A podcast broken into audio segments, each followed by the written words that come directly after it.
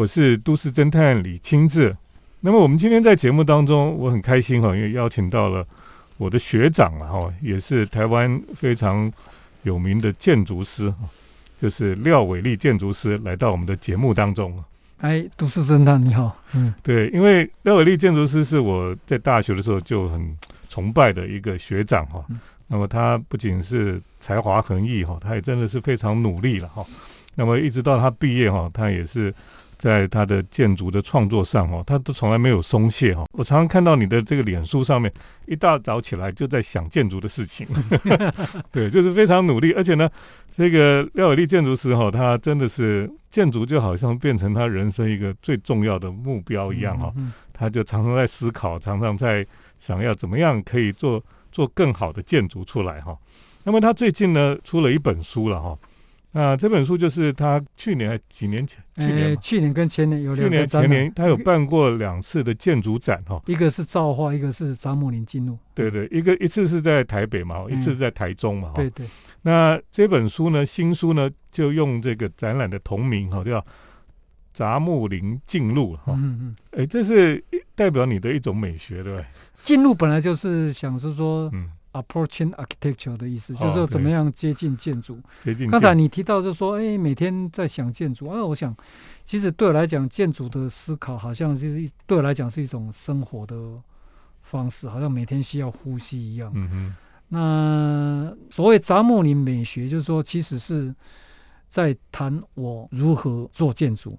那我怎么样观察台湾这块土地哦，所所所衍生出来的一种一种一种思考，嗯，所以这这的确是很特别了。就是说，每一个建筑师哈，他其实是有一个自己对他的建筑的一种一种想法哈。嗯，那就是说，怎么样去看廖伟丽的建筑？他自己觉得它是一种杂木林的美学嘛，哈。嗯嗯。那这个杂木林是跟台湾有关系，对不对？你你在里面书里面也有谈到，就是说。这个因为台湾就是杂木一样哈，因为因为气候的关系，嗯那么也是因为我们是一个岛屿哈，那么过去历史里面就有不同文化哦，在这个地方有影响到，所以有点像是一个非常多元化的嗯一种建筑是嗯 是因为我我我觉得就说我们建筑最后都是用空间形式来呈现嘛，那我认为就说。嗯，那个那个形式的背后一定要隐藏意义嘛，哈，那个意义一定要跟建筑的真实对话。嗯，那真实的对话就离不开人跟自然跟你这个地域。那我觉得我的建筑的一个思考，第一个当然就是一种环宇性，就是一种普遍的一个人性的一个思考。那另外就是地域性，那就是我们自己地域的一个独特性在哪里，所所以衍生这样的一个一个思考。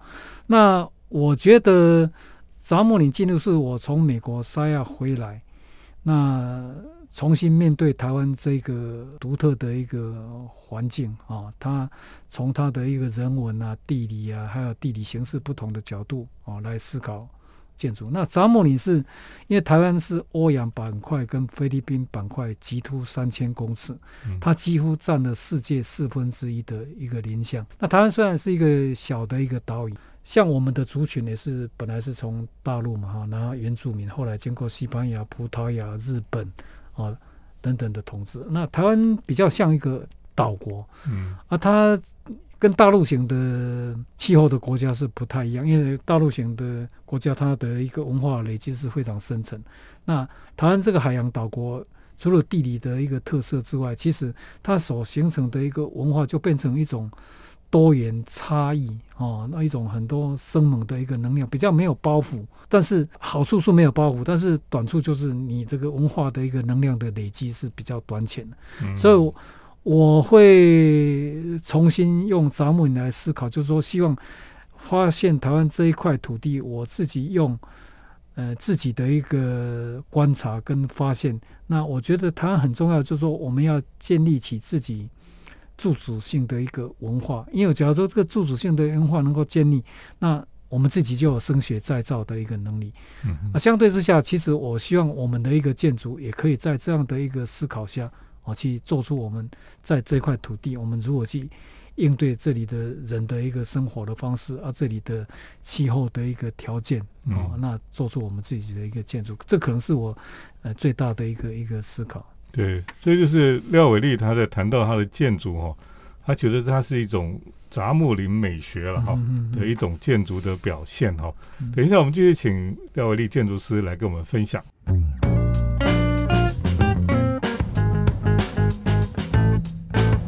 欢迎回到我们建筑新乐园节目，我是都市侦探李清志。我们今天特别邀请到我的学长哦，就是廖伟丽建筑师来到我们节目当中，因为他最近出了一本新书，叫做《杂木林进入》哈。那他这个杂木林就是他所谈到这个杂木林美学了哈。而且这本书呢，基本上收录了他过去的一些作品哈。那么总编辑应该是呃，也是他建筑展的策展人哈。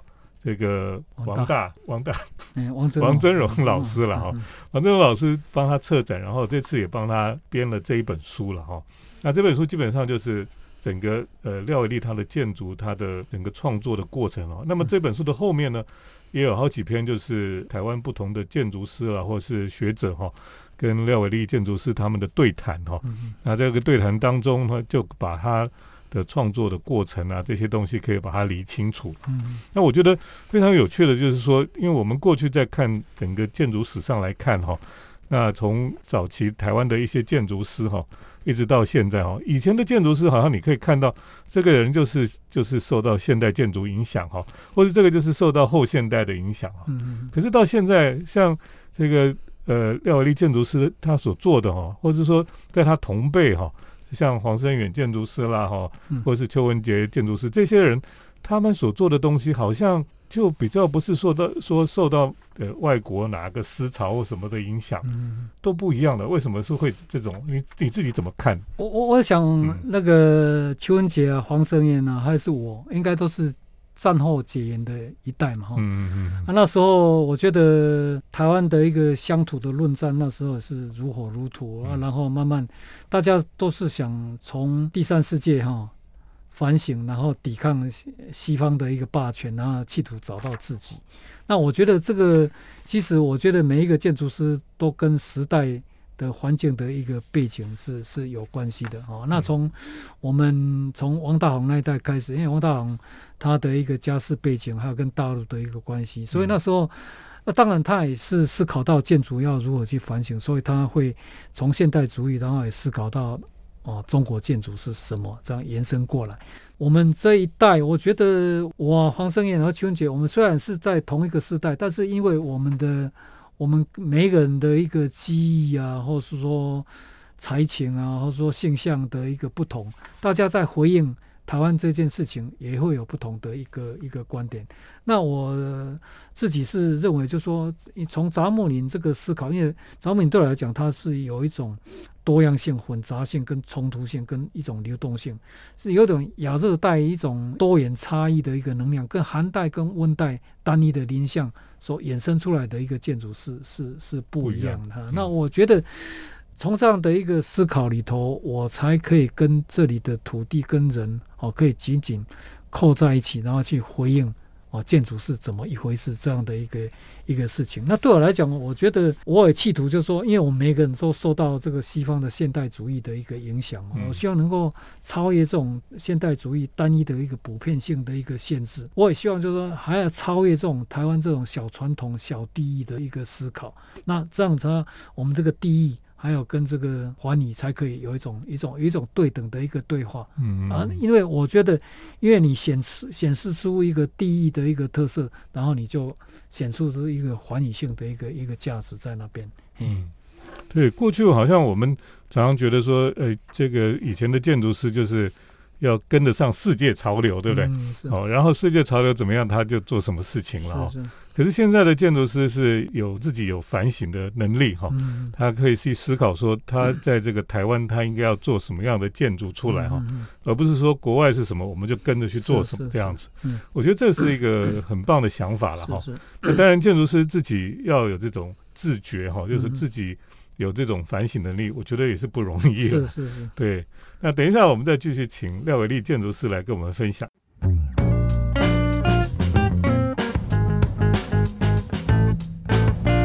欢迎回到我们建筑新乐园节目，我是都市侦探李清志。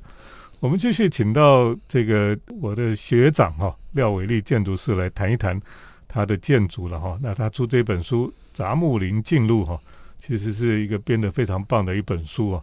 那里面有包括关于他的评论哈，建筑的评论，还有他跟其他建筑师还有学者们的对谈哈。那当然有里面有好几个他的非常最近非常重要的一些作品，内容其实是非常丰富了哈。嗯那我觉得，呃，这几年大家看到廖伟立建筑师他有几个作品哦，非常受到大家的瞩目哈。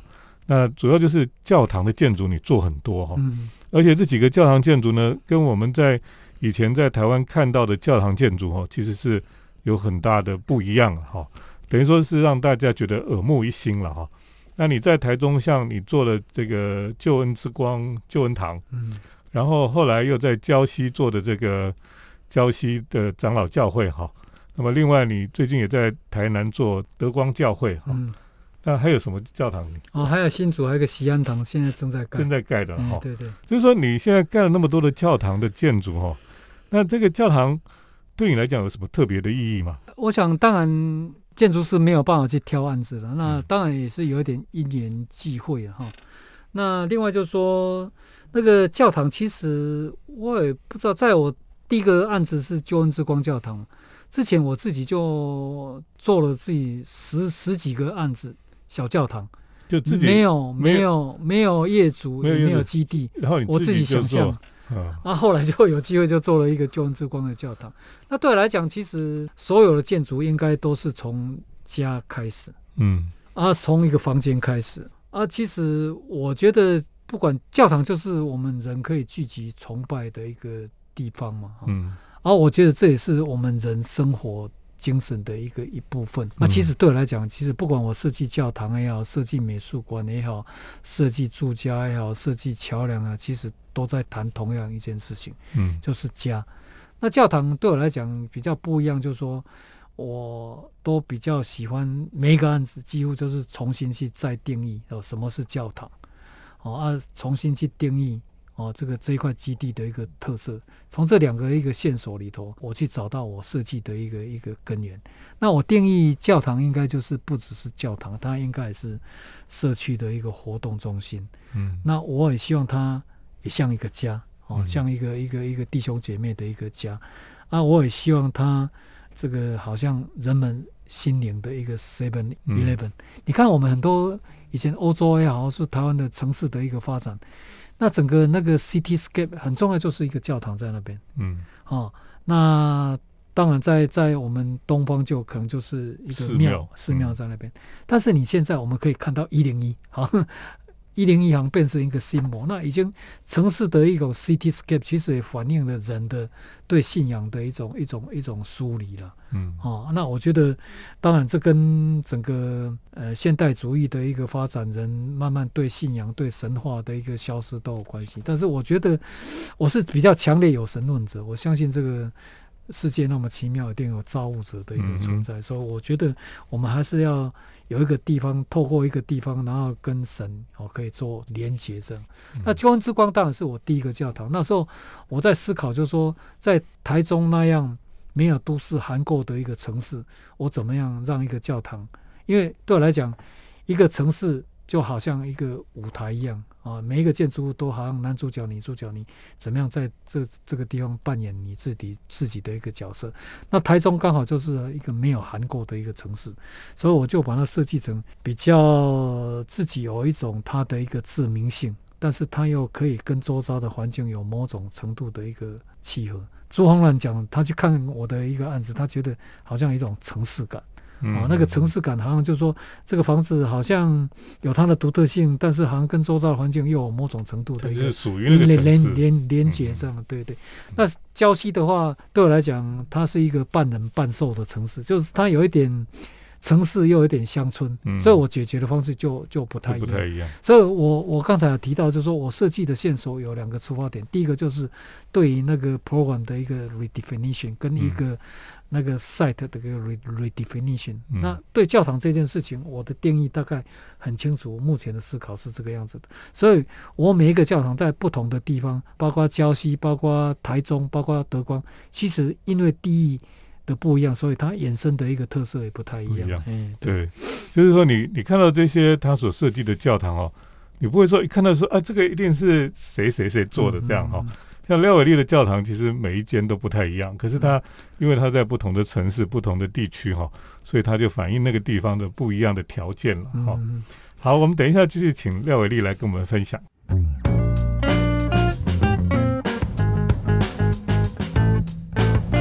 我是都市侦探李清志。那我们今天在节目当中跟大家来介绍廖伟丽建筑师哈，他出的一本新书哈，《杂木林进入了》哈，这是他的杂木林美学的一个呈现哈。那这本书也是这个王振荣老师哦帮他整个编辑了哈，所以呃，因为你之前的这些。建筑展都是王振荣老师来策展的嘛，哈，那这本书就等于说是，如果你要知道廖维利建筑师他的整个想法哈，他的他的美学概念哈，那你就要来读这本书了哈。那当中其实他重要的建筑作品哈，还有照片这边都有都有在里面了哈，所以这本书等于说是认识这个廖伟利建筑师很重要的一本书了哦。那么呃，特别是其实一个建筑师他要常常去思考他自己的创作哈，那他自己的创作在台湾在整个历史里面的定位哈，我觉得这都都是很不容易的事情了哈。而且呢，他不是只有想而已，他还要在这个建筑上面去把它实践出来哈。我觉得这个廖伟立建筑师他从毕业到现在哈，我觉得还是很钦佩他哦，每天都非常的努力了哈。你这样毕业几年了？哦，我一九八四年毕业了嘛。嗯，对，嗯，有快三十年了。对，那么可是就是作品真的是很多哈。那你出这本书，你希望带给读者什么？那我想出这本书原先的用意，应该就是王大帮我测的那两次展，就一次是那个造化，一次是那个张木林进入的一个总结了哈。那其实出书对我来讲，应该是一种声张嘛。还有一种我自己的思考跟反省，哦，那当然就说这个总结应该就是一个自己停下来思考自己，希望再闯入另外一个山头的一个准备。那对我来讲，我觉得很重要，就是说，我觉得建筑师很重要。刚才提到就是说。你怎么样当一个言行一致的人呢？哈，你你自己有自自己的一个思考，那自己的一个创作到底能达到什么？我我希望努力自己可以做到一个言行一致的人啊。这这这里头，当然你会碰到你的信仰啊、你的怀疑啊等等这样的一个状况。那我我其实对我来讲，我觉得建筑的思考很重要，就是说，第一个就是我希望能够很诚恳的面对生活，比如说你怎么面对。你每天碰到的一个人事物，因为建筑师跟一般人其实是一样，你怎么样去透过了解人的一个一个生活的方式，而这个就在我们生活的一个日常里头，是一个非常认真诚恳的一个态度。那第二个就是说，你怎么样面对自己的一个生命的一个意义？哦，那我觉得这生命的意义的一个理解，对我来讲也非常重要。那这样你才可以找到自己，哦。建筑的一个信仰，只要能够找到自己的建筑信仰，那你的创作就自然源源不绝。嗯嗯。哦啊，我我我也企图就是说，其实这个就是我的一个生活的一个方式。嗯。啊，每天就这样的不间断的去做这样的一个事情。那另外就是说，其实我希望我的一个建筑是它有某种程度的一个叙事性。哦，是透过透过对于。因为建筑很重要，它就是空间嘛。而空间有结构、构造、材料，你怎么样把它耦合在一起，形成的一种空间的一个氛围。那个氛围让活动在其中的人哦，他可以跟你产生一种对话哦，一种连接。所以我设计房子，希望呃，除了安身之用之外，也可以立命这样的一个一个一个状态。嗯，所以我的一个建筑，我希望它也像一本小说，一种复调小说。哦，所以啊，这个复调小说跟我的一个杂木，你其实是会扣合在一起。我我使用的材料不会用单一的一个材料去呈现，或单一的一个形式去呈现，因为我觉得现在很多很多建筑师用我我就用木头啊，我就用竹子啊，我就用锡铅了，我我觉得那个可能对我来讲不是那么重要，而是说我我当我要使用这些材料或使用这些构造形式的时候，是我碰到不同的状况的时候，我就把它拿来用。我不不希望我自己变成一个 stylist。我觉得对我来讲，那是可能会会会一种捆绑，因为在建筑的一个领域里头，那空间的形式、材料的形式，它有很多的一个可能性。那面对当下，我们怎么去回应？这是我的一个思考。是。所以今天我们很谢谢呃廖伟立建筑师来到我们节目当中哈。我想听众朋友如果想要更多了解廖伟立建筑师的创作哈，一个就是你真的是买这本书来看哈，《杂木林进入》了哈。那这本书是由田园城市所出版的。那我想这里面当然他会介绍很多他这个廖伟立建筑师的作品哈。那我想我们要了解建筑哈，除了读书哈，这个听建筑师怎么讲之外哈。如果你能够照着这个书上的哈，你去现场去看哈，我想你会有更多的收获了哈。因为去年像一年我们在国内旅行的时候，我也带很多人去看廖伟立建筑师的作品哦，大家都觉得很兴奋呢，就是去你的建筑里面就觉得很兴奋，因为那个是你看书或是看图片哈。还真的没有办法去惊艳到的事情哈，那你就看了这个书哈，你就带着个书去呃廖伟丽的建筑去看一看哈，我相信会有很多不同的收获。今天很谢谢廖伟立建筑师来到我们节目当中，呃，谢谢侦探，谢谢各位朋友。我们接下来是都市侦探的咖啡馆漫步单元，都市侦探的咖啡馆散步。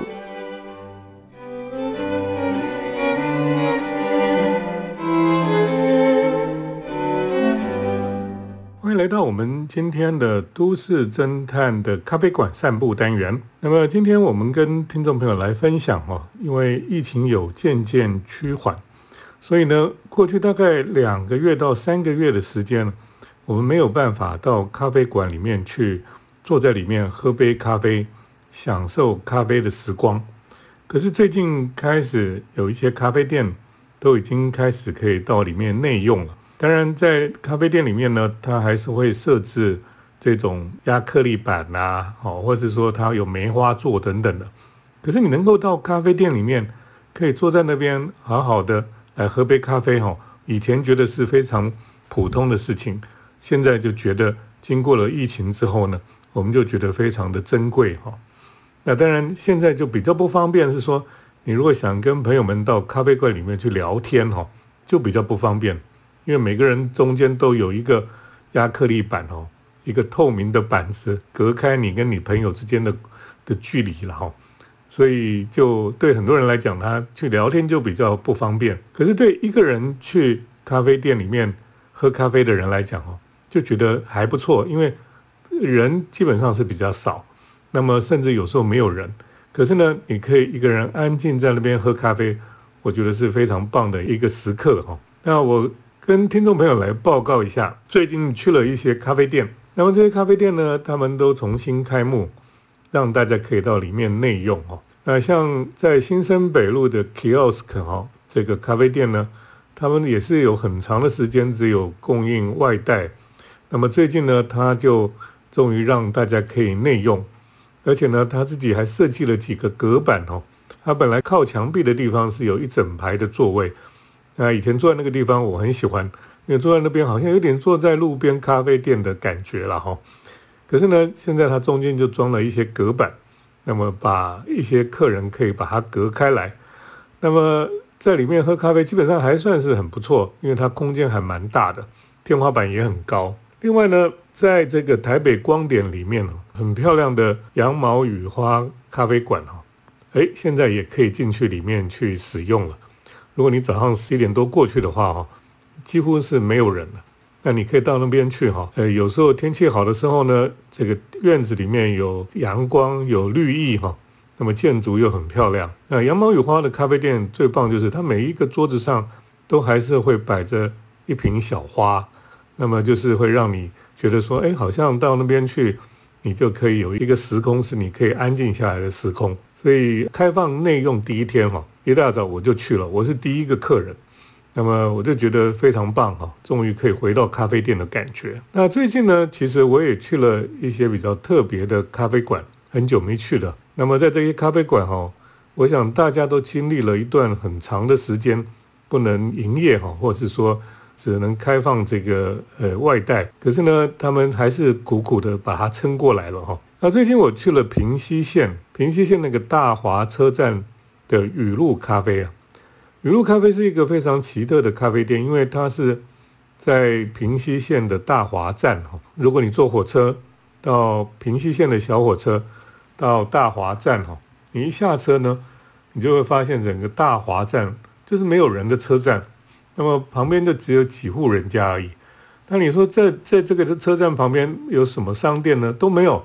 唯一就是这个雨露咖啡店了，所以你到那边去的时候呢，你就可以享受一个有点像在荒郊野外喝咖啡的感觉哈。那这也是很多人觉得很特别的地方。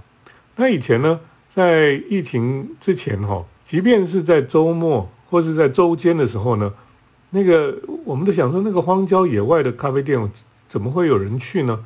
结果不是诶，你平常去下午通常都是客满的。哦，因为大家都很喜欢到那个远的要命的一个咖啡馆去喝咖啡，哈，有一种遗世独立的那种感觉。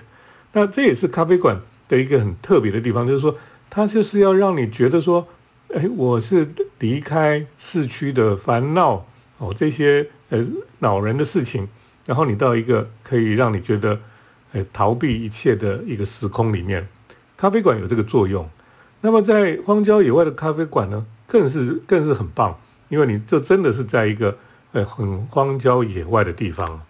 不过我这一次哈，呃第一次我之前去这个雨露咖啡店都是坐火车去的，那这一次呢我就直接开车去哦，啊那真的是远的要命，因为他要开了很多路哈，一直最后到小的产业道路，最后才可以到这个大华站的地方。我去的时候人不是很多，那么那只小黑狗呢？一样出来狂叫几声哈，来欢迎我。我到这个他们的咖啡店，那这个你到那边呢，你就突然觉得，哎，到了一个很让人家放松的地方。你进到那个咖啡店呢，就听到了，呃，店里面在播放那个电影《邮差》的音乐，然后你就觉得哦，好像到了一个很不一样的时空，在那边很悠闲。这店呢也没有冷气啊，所以很多人说哦，我去那个店都没有冷气。它本来就是在乡下，没有冷气，它就是让你吹着自然风啊，哦，那其实还算舒服，也不会汗流浃背。那么，呃，这个整个店就是通风非常好。那另外呢，这个店哈，你在那边它还有还是有很好的咖啡，还有甜点，所以在那边享受一个下午哈的一种悠闲的感觉哦，我觉得是非常的棒了。那这个雨露咖啡的老板哈，他前一阵子疫情，他也是休息了。真正休息了呃两两个多月啊，那么后来也终于才开了。那开了以后呢，现在还是有很多人下午呢就开始会喜欢跑到这个地方来喝咖啡了。这个等于是一个大家心里面有一个类似秘境一样的咖啡馆哈。那么到那个地方去呢，就可以喝咖啡，呃，享受一般在都市里所享受不到的咖啡馆的一种。特别的感觉。那么另外呢，其实在我家附近哈，社区哈，这这个台北的比较北区的地方哈，像 Angle Two 哈这个咖啡店呢，他们也是都已经开始让家可以到里面去喝咖啡了。我刚去的时候呢，那时候也才刚开放，也几乎没什么人。不过最近我去看的时候呢，周末已经诶就有很多年轻人哈，在周末来到这个咖啡馆。呃，另外呢，像路口咖啡店哈，他们也是。也采用梅花座，就是说一个原本是可以坐满满的咖啡店，现在可能都只能坐一半的人了哈。所以外带的人现在还是蛮多的，可是入内坐的人哈就比较少了。那就让我可以在那边好好的写文章啦，或者喝咖啡这样子。那基本上呢，我希望，当然我们大家都希望说这个疫情赶快过去哈。那咖啡店能够像以前一样，大家开开心心的在店里面可以喝咖啡，跟人家聊天。那么甚至呢，可以在那边自己找到一个安静的时刻了哈。希望那个我们以前觉得好像平常日常的幸福哈，现在觉得很珍贵哦。希望将来可以继续能够有这样的幸福的感觉。今天跟听众朋友来分享的就是我们在疫情之后哈，咖啡店能够开始重新让人家内用，它现在的状况是怎么样？跟听众朋友来分享。谢谢听众朋友今天的收听。我们下礼拜再见。城市的幸福角落，来杯手冲单品，享受迷人的香醇世界。